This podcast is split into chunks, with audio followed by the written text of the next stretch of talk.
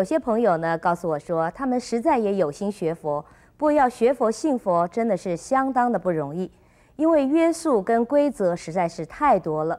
譬如他们进入寺院的时候，常常会看到各种不同的规则，例如戒宿规则、用斋规则、客送规则以及禅堂规则等等。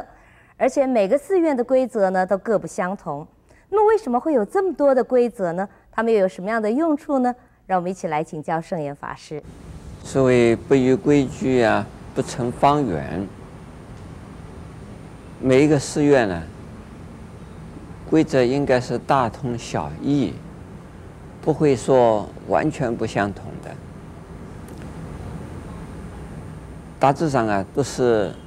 这个寺院跟那个寺院的互相的在学习，没有说绝对的不相同的。比如说拜佛，我们现在学佛的人、信佛的人拜佛都差不多是用礼式的方式。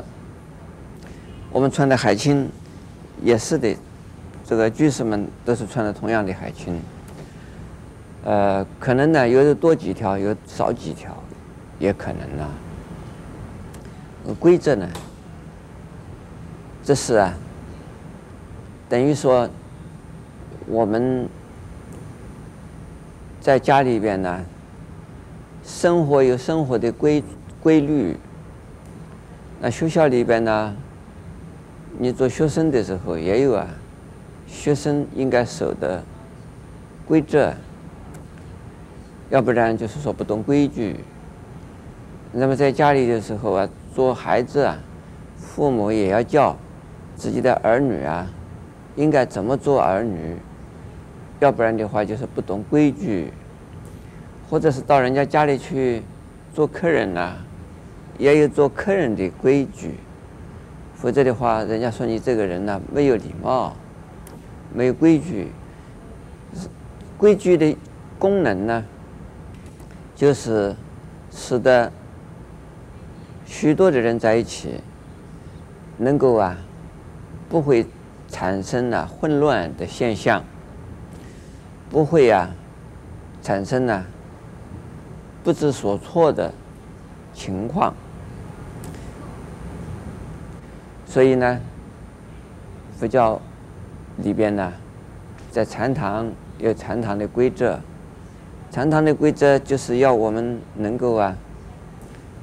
在修行的时候，许多人共修，不会混乱，而且呢，大家呢，依众靠众，一个人靠着大家的关系的力量啊，自己也会呀、啊，修行的修得很好。所谓，呃，木头啊，是跟着整个的一排。走的时候，那个木头不会散乱，它有一定的方向的。我们在学校的图书馆里边，或者是在公共的图书馆里边，要借一本书，一定要有借书的规则啊。没有借书的规则，你随便拿书，那这个图书馆的书就是越拿越少。而且呢，随便拿随便还的话，那个书架上的书也乱了。那就没有办法让更多的人呐享受到这样的一个权利或便利呀。所以规则是为了便利我们呐，大家共同的使用，对呀，这这个方便才是需要有规则的。那我们在任何一个寺院呢，如果他那里头没有规则，这是有大问题的。比如说我们呢，用钱也有用钱的规矩啊。我不知道你们家里边有用钱有没有规矩哈？那普通的这两口之家、三口之家，大概不需要有什么规则。可是呢，一个大家庭、一个大家族啊，用钱买东西、用东西。就要有规则喽，否则的话，上下就会乱，买东西会冲突，用钱的时候用多用少啊，彼此就会计较，就会变成不平衡了。所以是规则，不是仅仅说寺院才有规则，不是寺院同样的需要有规则。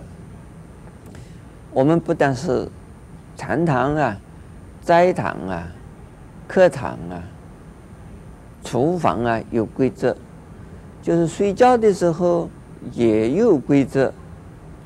我们睡觉的时候，有一定的地方可以要睡，一定的位置，用特定的一些卧具放放在哪个位置，睡睡在哪个位置，还有啊，睡觉的姿势啊是怎么睡法，还有呢，什么时候应该起床，什么时候应该啊睡下去，还有在睡的时候啊，不可以呀、啊。在交头接耳的讲话，这也都是规则。另外，我们在寺院里边呢，吃饭的时候有一定的规矩的。比如说，我们吃饭，一般的人在家里边呢，你吃你的，我吃我的，两个人呢可以各吃各的。还有呢，一边吃一边可以谈话的。可是，在我们寺院里边，在修行的时候，就孔夫子也这么说啊，说食不言，寝不语啊。吃饭的时候不准讲话的，为什么？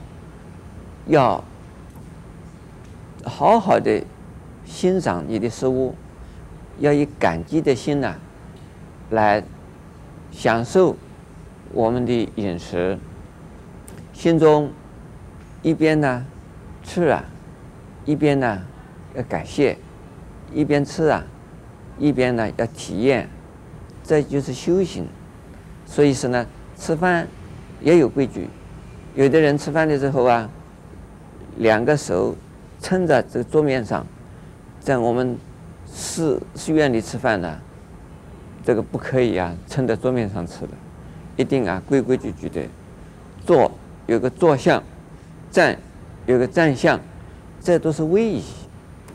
有位移，就是一个一个修行啊，所以说呢，有规矩，这是非常好的。但是呢，不懂得规矩也没有关系，进入寺院以后，渐渐就会知道。